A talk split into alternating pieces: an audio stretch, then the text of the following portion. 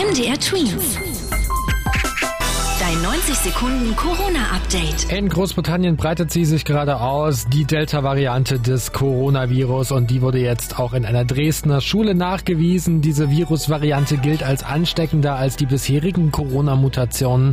Bei der Delta-Variante haben viele Betroffene auch Schnupfen, der sonst nur selten bei Corona vorkam. Im Robert-Koch-Institut wurden in den letzten 24 Stunden 652 neue Fälle übermittelt. Das sind etwa halb so viele wie vor einer Woche. Damit geht dann der Trend auch weiter. Die Zahlen sinken. In neuen Stadt- und Landkreisen in Deutschland gab es jetzt sogar in der letzten Woche gar keinen Corona-Fall mehr.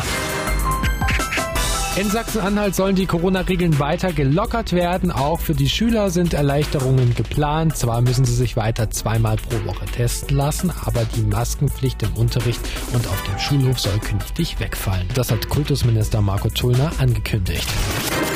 MDR Twins. Dein 90 Sekunden Corona-Update.